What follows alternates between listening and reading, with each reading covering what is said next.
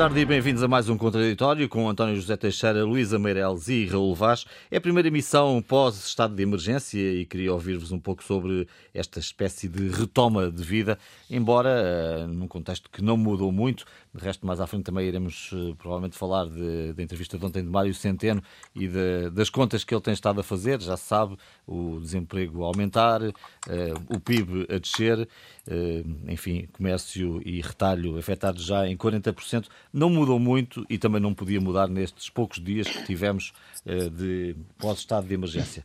Raul, o que é que sinais lês nestes primeiros dias? Evidenciou sobretudo uh, a profunda situação económica em termos negativos que estamos a começar a viver e que certamente se irá aprofundar. Uh, há falhas no layoff, elas eram conhecidas, elas foram reconhecidas inclusive pelo Ministro da Economia Pedro Cisa Vieira, aliás uma declaração causou algum mal-estar no Governo.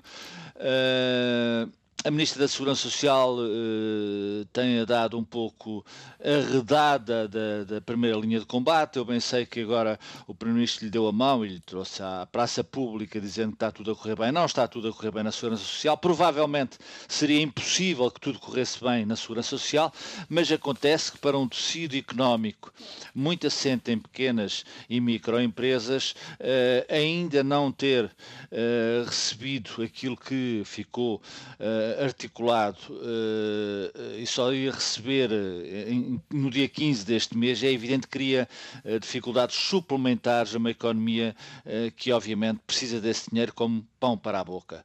Há o regresso também uma certa normalidade na saúde. O que é que eu quero dizer com isto? É evidente que as pessoas que durante, e compreensivelmente, durante o período inicial, este mês e meio, dois meses de pandemia, não foram foram tratar de si, de outras, de outras patologias voltaram e os, e os hospitais regressaram uh, também a essa normalidade. Isto uh, evidenciou também uh, que o, o, Serviço Nacional de Saúde, que se porta e portou muito bem, porque estava focado e bem no Covid, na Covid, não chega para as encomendas e, portanto, a Ministra veio dizer que conta com os privados para dar uma ajuda nesta situação, o que eu acho que é uma atitude uh, muito positiva.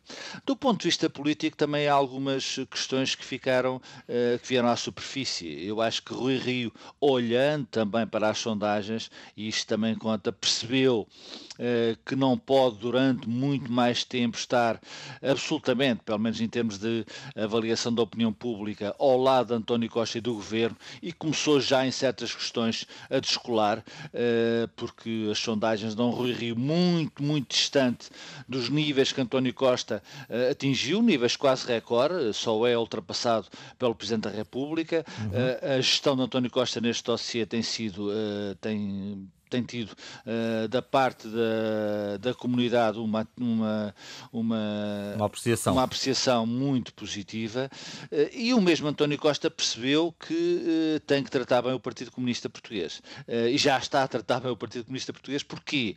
Porque é evidente que a contestação social em função da, da, da, crise económica, que é inevitável e que se vai viver nos próximos tempos, trará os sindicatos e trará o PCP para a primeira frente de combate político uh, e é evidente que Costa tem essa percepção, começou a fazer o rapapé a Jerónimo de Sousa e ao Partido Comunista Português. Eu espero, eu espero que essa, essa articulação, essa aproximação não chegue ao ponto de a festa do Avante se realizar, uh, porque se todos os festivais estão proibidos até 30 de setembro, eu julgo que seria um escândalo, um escândalo de lesa pátria, se me permites a expressão, se a festa do Avante se realizasse. Sendo que o, PS, que o PCP já veio dizer que não é uma festa musical. Mas é, mas é uma festa que tem música e todos sabemos que, obviamente, e é uma festa que tem juntamente mais de 10 pessoas e que, e, e que mobiliza muitos e muitos uh, simpatizantes e militantes comunistas e, portanto, eu acho absolutamente impensável, como já agora, se me permites, uh, pegando na tua deixa também acho impensável que no 1 de maio uh, tenha existido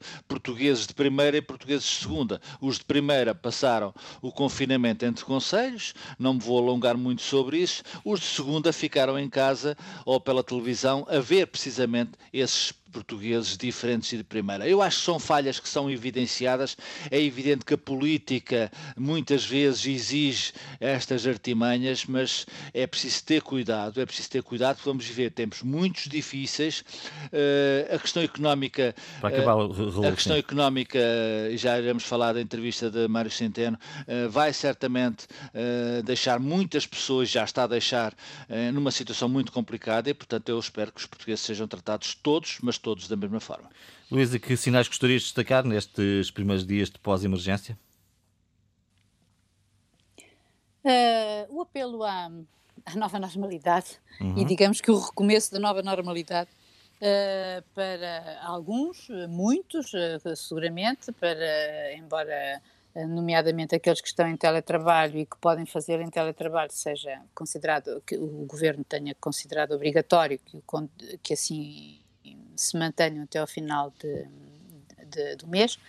Uh, mas, para todos os efeitos, acho importante que, tenha, que tenhamos começado uh, a dar estes primeiros passos, acho mesmo muito importante. Uh, não só isso do ponto de vista económico é mais uma, digamos que, enfim, começamos a, a tentar remediar este, este mal, como por outro lado vejo aqui também uma espécie de, independentemente de, de, desta normalidade ser uma coisa ainda muito, desta nova normalidade ser uma coisa muito incipiente, um, uh, eh, realço que, uh, ou destaco, que há uma tentativa também da parte do governo, e espero que seja bem sucedida, a que isto também seja uma oportunidade para nós mudarmos a nossa, alguns valores assentes da nossa, na nossa economia.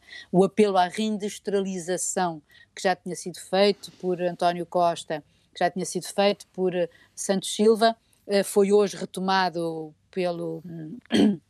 pelo próprio Primeiro-Ministro numa visita que fez a, a, numa empresa do Norte, e eu acho que isso, se isso vier a concretizar, acho que é uma, e espero que sim, que venha, acho que é fundamental para nós, porque de certo eh, nós não sabemos o que é que pode vir aí, que crises vêm aí, ehm, e acho que nós de facto devemos estar armados, uh, uh, entre aspas, como é óbvio, com os nossos próprios recursos para poder resistir e não ficarmos dependentes completamente, como se, viu, em relação a coisas tão básicas como, como máscaras ou luvas, uh, de uma longuíssima. Uh, e ventiladores. E de ventiladores. Agora.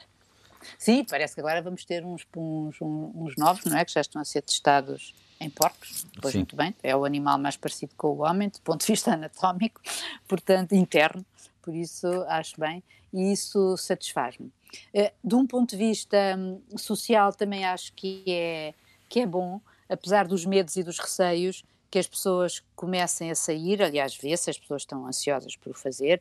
Um, Mas é um equilíbrio e, instável, é coisa... não é, Luísa? É um equilíbrio instável. É muito instável, porque tu, por exemplo, tu, uh, a, a, a percentagem de aumentos, por exemplo, nesta nossa curva da pandemia, uh, é, é pequena, é 2% agora, não é? Em relação, ou foi... Uh, foi ontem. No dia de ontem. foi, sim, no dia de ontem. Ora, mas os números começam a aumentar. Uh, ou seja, todos nós já fomos prevenidos de que os números vão mesmo aumentar, tanto de infectados como eventualmente de mortos, uh, um, com esta abertura. Agora, uh, isto tem que ser realmente muito calibrado. A partir da semana que vem, vamos ter sim, o governo vai fazer uma avaliação, não é? No final da semana que vem, na terça-feira haverá aquela reunião costumeira no Infarmed sobre a sobre, a, enfim, sobre o que foi esta primeira semana.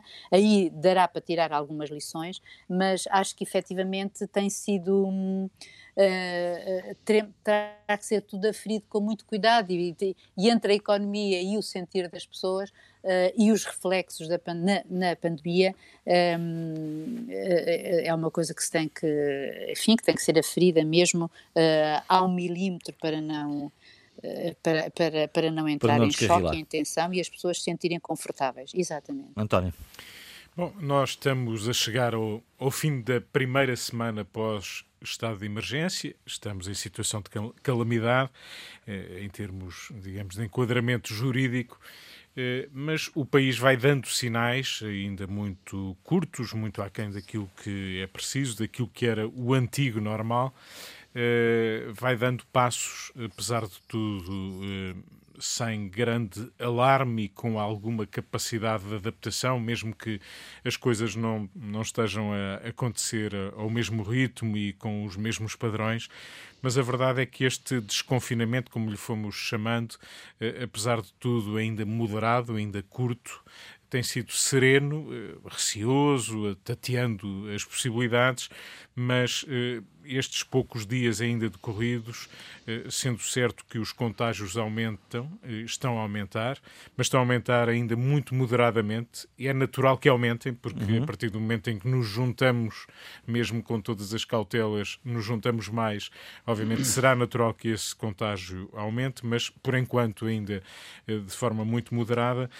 Portanto, digamos que esta adaptação a, a um novo normal, ainda estamos longe desse novo normal, acho que estamos ainda a dar os primeiros passos. Estamos a perceber não até tem... onde é que podemos ir, não é? Exato, não tem corrido mal até agora, mas é muito cedo.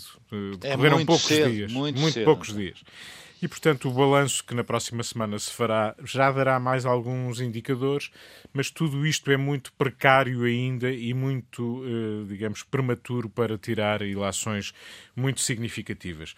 Eh, aquilo que sabemos é que vamos ter que conviver com, com o vírus, já o dissemos aqui várias vezes, já há semanas atrás.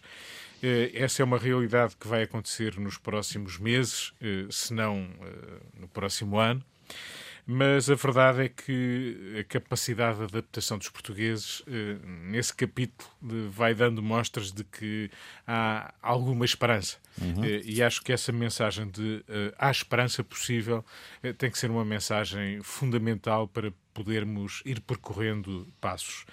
O país, isto não quer dizer que a situação que vivemos, não apenas nós portugueses, mas todo o resto do mundo, não seja eh, muito preocupante. E o muito é mesmo muito. Eh, as perspectivas económicas que conhecemos esta semana deixaram-nos perceber até que ponto isto pode cair, até que ponto eh, as dificuldades, mesmo a pobreza, o número de pedidos de auxílio alimentar aumentou 25%, 30%, depende de, de, das fontes que consultemos. Eh, os apoios sociais também vêm, vão aumentando, se calhar ainda pouco para aquilo que é necessário, mas tem aumentado. Os sinais de solidariedade social que temos conhecido eh, são, apesar de tudo, animadores. Somos um povo que se preocupa com o outro e, portanto, vamos ver se este amparo do Estado e um amparo da, da sociedade vai ajudar a que atravessemos este período difícil de outra forma. A verdade é que temos um aqui... Lado, esse é um lado bom no meio de tudo Esse isto. é o lado bom que se conjuga já agora com outro lado bom, para não sermos tão negativos, a realidade já é uhum. suficientemente negra, eh, com um país mais preparado. Nós chegamos aqui... Eh, outro dia alguém me contava uma conversa com um cidadão brasileiro que vive em Portugal que disse estava a correr tão bem, vocês estavam a fazer estava, as coisas certas, e isto veio agora estragar e o meu país está cada vez pior e tal. Eh, a verdade é que nós temos hoje um país mais preparado, mais infraestruturado para, eh, digamos, novos desafios. Não é por acaso que alguma indústria foi capaz muito rapidamente deixar de fazer coisas que agora não, não se vendem para fazer as coisas uhum. necessárias e exportá-las. Eh, não é por acaso que estamos a trabalhar hoje mesmo, mostramos algo mais, como dizia há pouco a Luísa, sobre o tal ventilador português chamado Atena e, e que está a ser testado e que poderá responder a presentes e futuras. Isso significa que já temos, do ponto de vista da ciência, da indústria, da investigação, alguma capacidade que não tínhamos manifestamente há uhum. 10 anos atrás. E isto significa que o país, para novos desafios, como a Europa e os Estados Unidos e o mundo a pensar que tem que ser menos dependente da fábrica mundial chamada China, eh, isso significa que nós podemos espreitar aqui algumas oportunidades de produzir e de exportar que vão ocupar mão de obra e que vão uh, produzir riqueza. Esse é um lado animador. Saibamos nós percorrer este caminho com alguma normalidade e essa normalidade não é incompatível com a crítica, o escrutínio, o funcionamento do Parlamento, a vigilância e a fiscalização do governo. Uh, isso tudo deve, de uma forma crescente, responsável, obviamente, mas essa ideia de que, em nome do patriotismo, que é preciso calarmos todos e seguir apenas as ideias dos nossos mais responsáveis governantes, isso não faz nenhum sentido. Uh, pelo hum. contrário, acho que em tempo de dificuldade devemos, uh, não devemos abdicar de ser exigentes. E, portanto, aquilo que observamos uh, esta semana no Parlamento, vejo com normalidade. Nós temos um governo minoritário, às vezes esquecemos, uhum. e neste período ele até pareceu hegemónico, esmagador em termos de, de, de, peso político. É verdade que António Costa e Marcelo Rebelo de Sousa são as centralidades da política portuguesa e continuam a ser, e vão provavelmente no, nos semanas mais próximas eh, continuar a ser, se não nos meses mais próximos, eh, e portanto isso eh, também decorre, obviamente, das responsabilidades que assumiram e que lhes estão cometidas, mas quando há muita responsabilidade significa que também há mais risco de errar, significa mais exigência que lhes é colocada, mais atenção que vão motivar por parte de quem os observa e que tem o dever de dizer uh, se as coisas estão bem ou mal. Até porque há mais decisões a tomar e mais ah, rápido, não é? Mas aí, se me permite, só para ir a um ponto que o Raul já, já abordou,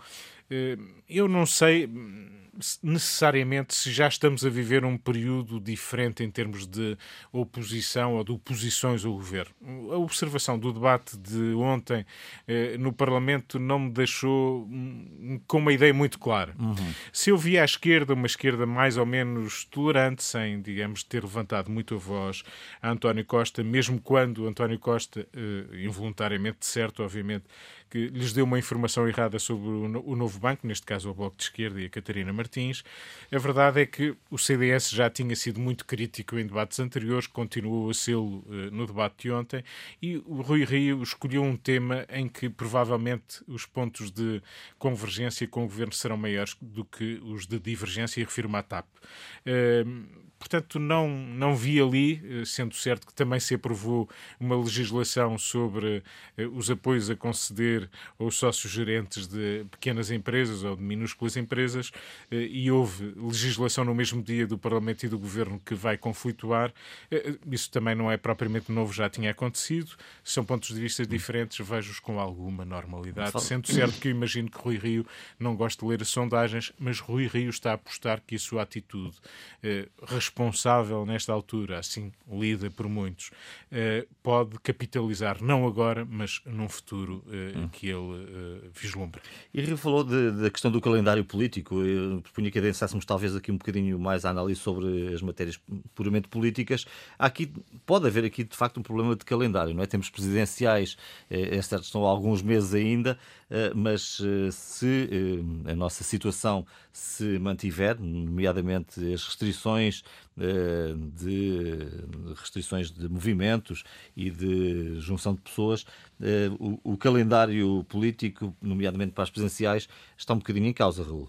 Não, penso que não. não. Só se isto, só se houver, só se isto corresse mesmo muito mal, quer dizer, eh, ou seja, não há uma suspensão da democracia e isso é válido também para o calendário político. Aliás, as eleições são um elemento fundamental de qualquer sistema democrático, a não ser que de facto tenhamos ficado ficar novamente todos em casa confinados.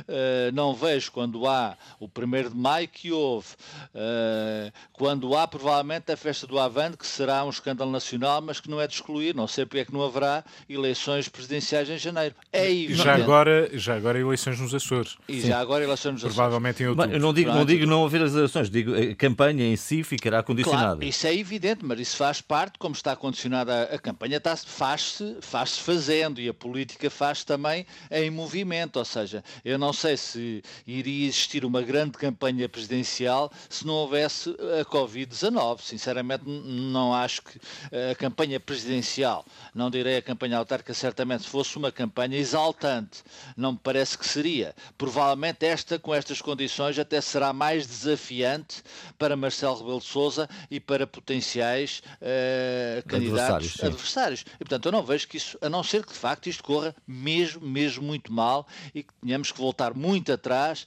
e não possamos, de, facto, exercer diariamente uma vida uh, mais ou menos normal. Agora, deixa-me dizer-te que a campanha eleitoral está, está em marcha e está, e está, e está na rua. Uh, aquele, o pormenor que o António disse de que houve um erro de António Costa ontem no Parlamento em relação a uma informação do novo banco é de uma gravidade absolutamente extrema e que politicamente tem que, na minha opinião, que ser devidamente avaliada. É preciso dizer que António Costa tinha dito há 15 dias no Parlamento que não haveria mais uh, canalização de dinheiro para o novo banco e foram cerca de mil milhões de euros. É muito dinheiro, faz falta, muita gente está a passar fome, uh, mas não haveria enquanto não houvesse o resultado da auditoria em curso à, à, à gestão do crédito mal parado no, no, no banco. Acontece que, pela calada da noite, o Ministro das Finanças ou os seus serviços uh, canalizaram o dinheiro para o novo banco. António Costa não sabia disto? Eu até admito que não soubesse, então tem que demitir o seu Ministro das Finanças. E vocês sabem que eu tenho muito apreço uh, por, pelo Dr. Mário Centeno. Mas isto é de uma gravidade extrema. O Primeiro-Ministro tem que saber, não pode fazer uma, uma, uma declaração uh, eh, 15 dias e, passado 15 dias, ser apanhado de surpresa pelo seu Ministro das Finanças. Não é, não é por, um, uh, por um serviço qualquer do Estado, da administração pública ou alguém da oposição. Não foi passado 15 dias, foi ontem. Foi ontem, claro. Foi ontem, foi ontem que ele foi apanhado. repetiu a declaração, é, dizendo que não havia eh, novidade. Tens toda a razão, António, tens toda a razão. Foi ontem, e claro, e ontem repetiu a declaração. Portanto, quer dizer, isto os portugueses precisam de saber, porque o governo tem que, tem que demonstrar coesão. E de facto eu tenho dito, tenho dito repetidamente que uh, não tenho visto Mário Centeno. Eu bem sei que ele deu uma entrevista à RTP e poderemos falar e deveremos falar ontem, muito dela sim. ontem. Agora, Mário Centeno tem estado afastado. É evidente que é Ministro das Finanças, não é Ministro da Saúde, não é Ministro da Administração Interna. Aliás, aproveito para dizer que Eduardo Cabrita tem feito, na minha opinião, um trabalho absolutamente notável. Mas, voltando a Centeno, tem, eu acho que Centeno já está noutra, quer dizer, já está no Eurogrupo, ou no Banco de Portugal, ou, ou, ou noutro sítio qualquer para onde quer ir. Isto não é aceitável nas circunstâncias em que o país está a viver. Ou seja, canalizar mil milhões de euros para o novo banco, quando há pessoas em extrema dificuldade, a passar fome. Eu não estou a dizer que esse dinheiro não iria para o novo banco, agora ele tem que ser, obviamente, feito com toda a transparência e tem que ser dito aos portugueses: esta trans está novamente a ser dirigida para o novo banco. Assim, sinceramente, não. E, portanto, em relação às eleições, João, para terminar, eu acho que se não houver nada de muito excepcional, uh, espero que não haja, excepcional no mau sentido. É evidente que a democracia está a funcionar, não há interrupção da democracia. Claro que a campanha eleitoral vai ser diferente daquela que nós estamos habituados a ver, mas tudo vai ser nas nossas vidas diferente daquilo que estávamos habituados a viver, pelo menos até haver a, a tal vacina. Deixa-me dizer só uma coisa sobre isto do novo banco, sem entrar aqui em grandes pormenores que perderiam uh, a nossa conversa até o final do programa, mas uh, aqui a gravidade do que está uh, subjacente na, no engano de ontem e no pedido de desculpas do Primeiro-Ministro Catarina Martins é que, de facto, é um pouco estranho que o Primeiro-Ministro não saiba que já foram transferidos os 850 milhões de euros, essa era a fatia dos mil e tal, a fatia Exato, do Tesouro não. Público. Eh, isso, obviamente, não é normal que o Primeiro-Ministro diga de forma categórica algo que depois tem que pedir desculpa porque uhum. não tinha essa informação. Agora, eh, e, portanto, isso vale por si eh, como, como uh, sinal político que não é normal e que precisamos é conhecer melhor e que tem a sua gravidade, obviamente. O Primeiro-Ministro não pode dar informações erradas no, e tem que no saber Parlamento o que, é que o seu Ministro das Finanças está a fazer. E não, não é? estamos a falar de coisa de sumenos, estamos a falar de um certo. volume financeiro ah, grande. E, e, na situação em que estamos, António. Exatamente.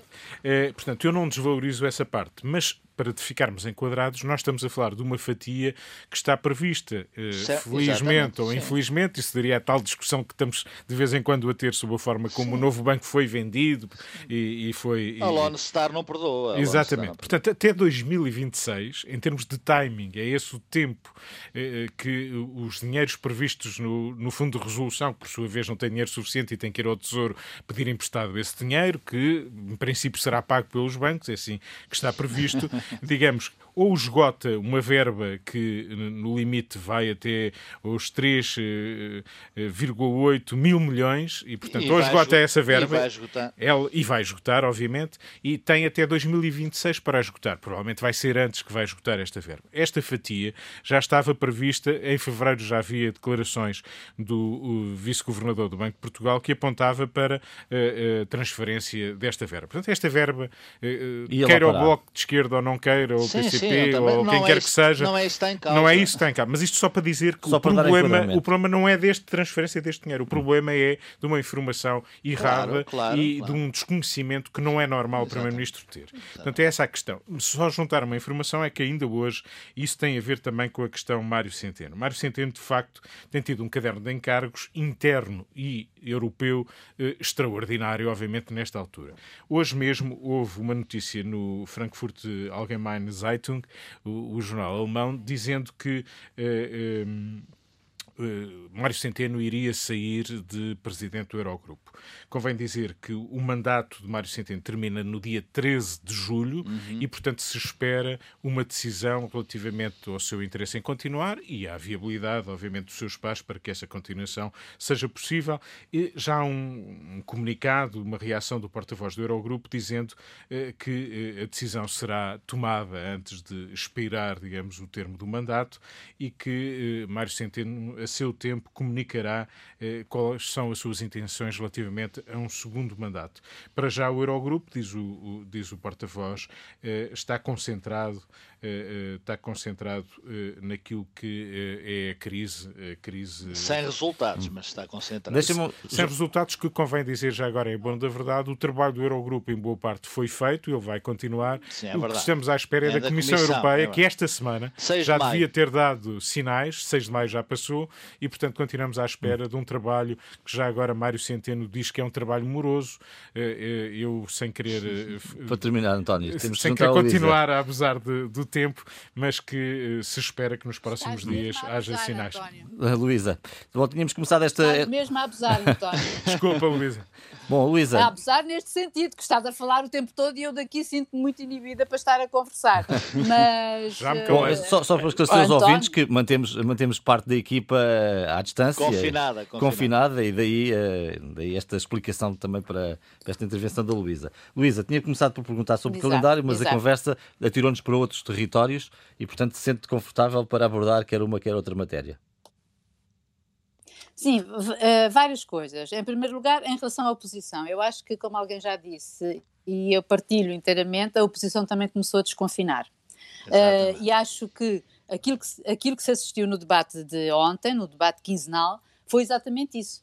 Uh, eu acho que foi importante uh, é, e é engraçado que Rui Rio que, segundo indicam, eh, enfim, as sondagens, uh, lidera um partido que começou a subir em, termos, de, em termos de, de, de, sondagens, portanto, encurtou a sua, a sua, a sua margem em relação ao, ao PS, enfim, continua campeão, olha, digamos assim. Olha que não, Luís, uh, olha, é interessante. Olha que não, Luís, a diferença é maior. Sim, não, sim, oh, não é não. Mas, não. independentemente disso, uh, eu acho que eles começam, de facto, a, a e o facto de Rui Rio ter uh, resolvido digamos que apostar as suas fichas na questão da TAP, que é uma questão muitíssimo importante para o país e vai ser seguramente, uh, não vai ser ao nível com certeza de um novo banco uh, ou as tranches do novo banco, mas é com certeza aqui, uh, uh, uh, o, o,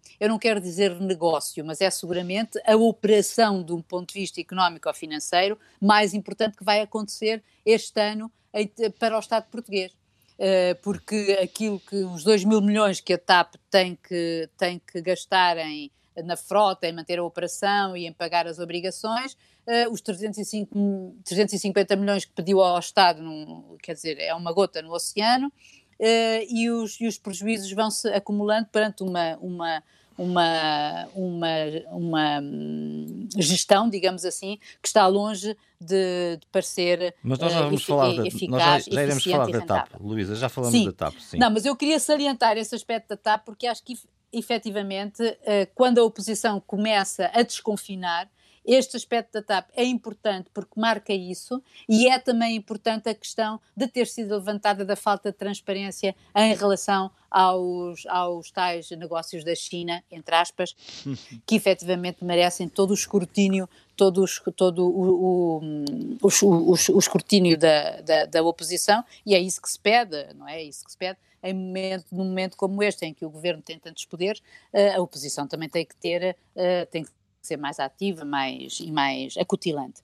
Em relação, eu não estou à espera que haja uma, em relação ao, próprio, ao Centeno, Uh, eu não acho que ele está nada desaparecido. Eu acho que ele está uh, no seu gabinete mexendo muitos cordelinhos. Uhum. Em relação à Europa, é verdade que foi ele, uh, que foi daqui de Lisboa, que me ontem disse na entrevista à RTP, que achei uma, uma boa entrevista, de ambas as partes, quero eu dizer do jornalista e do entrevistado, em que efetivamente foram uh, avançadas uh, várias questões sobre a nossa situação, não é? A nossa, a nossa situação económica. Percebemos que efetivamente um, isto de perder no mês uh, 6,5, não é? Uh, de pontos percentuais de, do PIB é uma coisa terrível, embora, enfim, me sinta ligeiramente confortada uh, se se confirmar uh, o que ele nos afirmou, de que terá passado em abril o, o pior dos picos, ou melhor, o, o, o pico, e portanto poderemos Sim. partir em frente.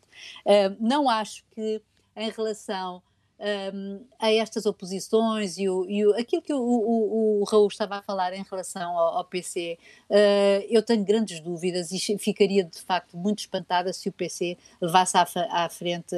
Um, a festa do Avante, porque acho que isso é, uh, quer dizer, não é, não é comparável à festa, à, à, à comemoração do 1 de Maio, que era, digamos, uma comemoração estática, enfim, se assim se pode dizer, as pessoas estavam lá, assim, enfim, em, em, afastadas e tal, em linhas, independentemente da entrada e à saída terem-se cruzado, como é, como é óbvio, Uh, mas a festa do Avante não é nada disso, é, é uma festa, não é? E não é facto de ser político ou cultural.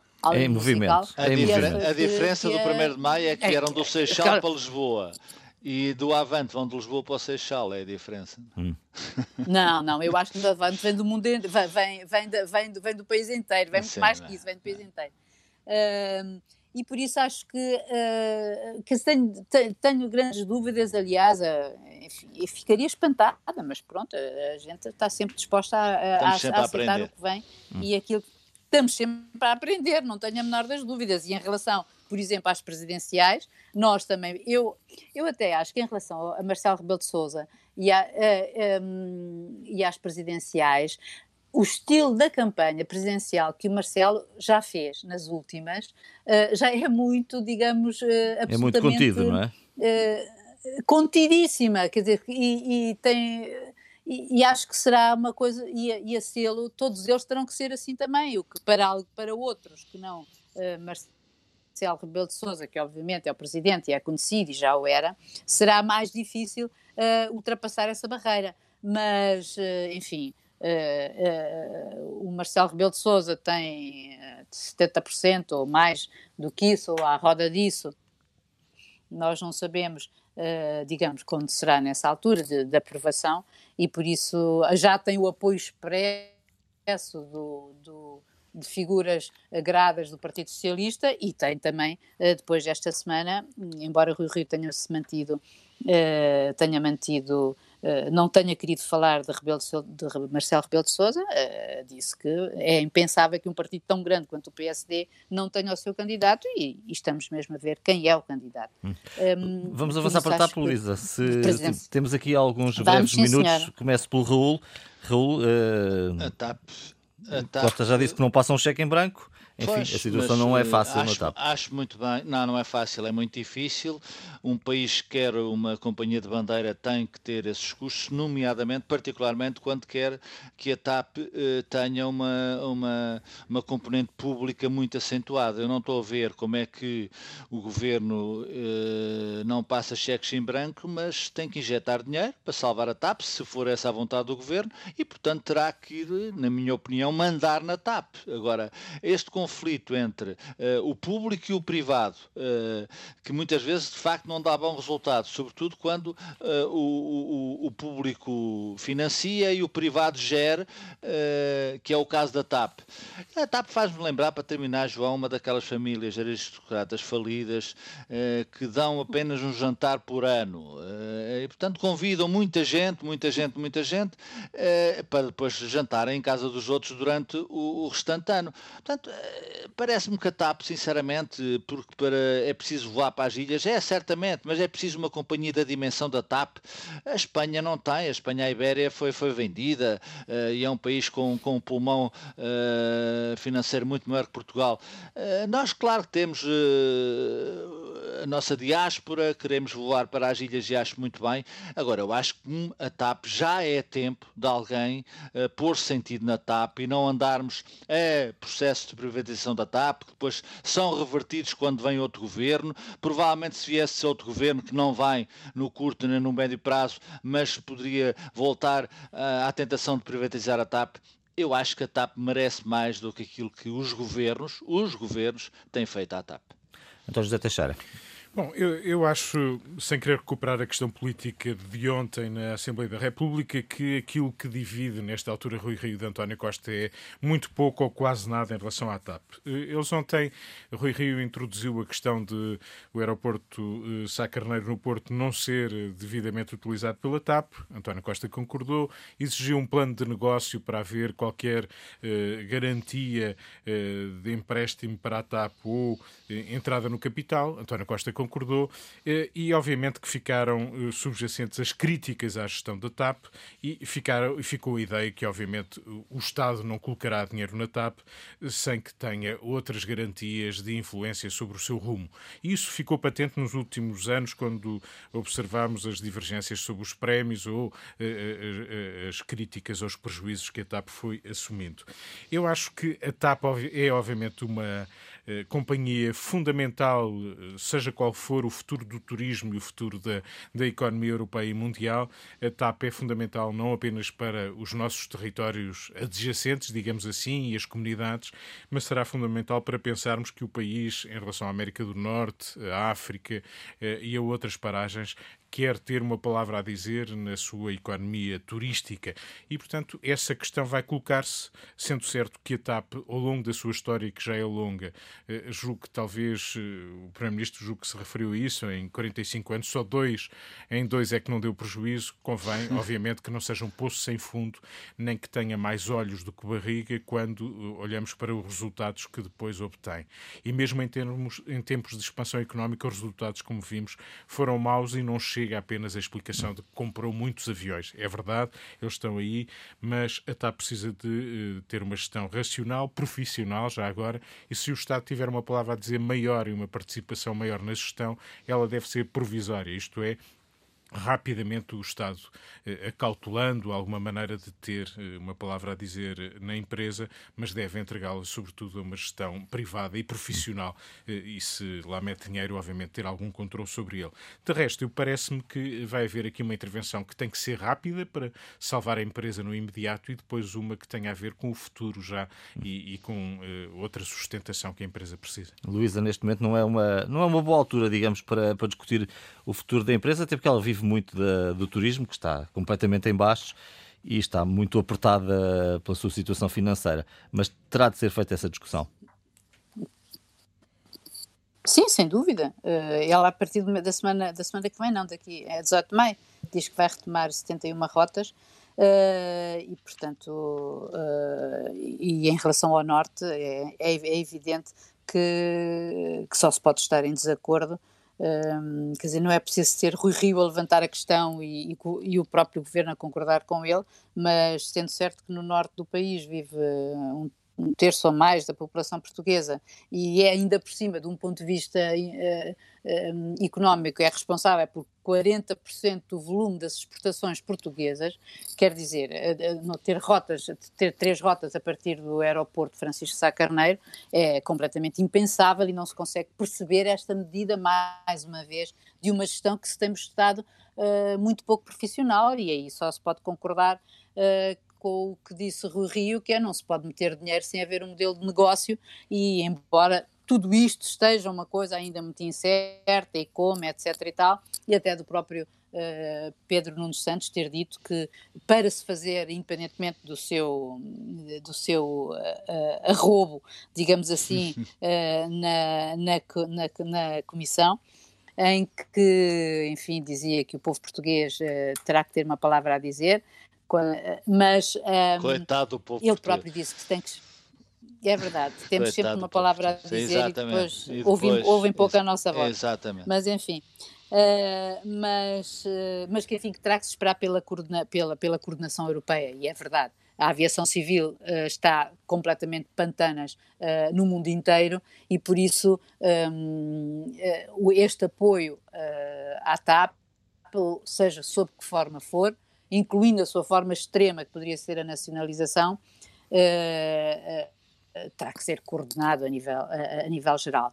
Um, todavia, deixa-me só fazer uma nota em relação a Centeno e esta notícia do Frankfurter Allgemeine Zeitung, que tem, e que eu enquadro isso numa, quer dizer, esta, o, o, mandato acaba dia 15 de julho. Uhum. Uh, Eurogrupo. O, tem mandato do Eurogrupo, não há limite de mandatos, não é? Como a gente sabe, porque aquilo é um organismo, digamos, que, uh, paralelo a próprios tratados da União Europeia, mas uh, não acho que este, este artigo não está ausente ou não é alheio às guerras próprias que existem dentro do, do, do Eurogrupo e dos países e da solução encontrada, sem sombra de dúvida, ao mesmo tempo que acho curioso que se junte também a Espanha e que se sugira que poderia ser a vice-presidente espanhola uh, a substituir Centeno.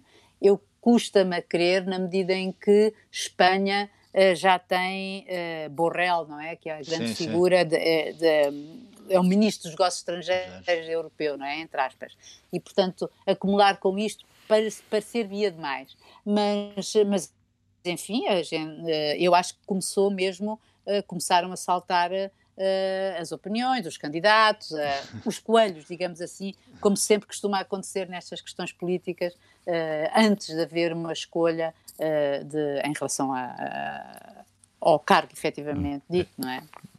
Muito bem, ficamos por aqui. Vamos passar mais uma semana verificando o andamento dos números, verificando o estado em que Portugal consegue sobreviver a este Covid-19.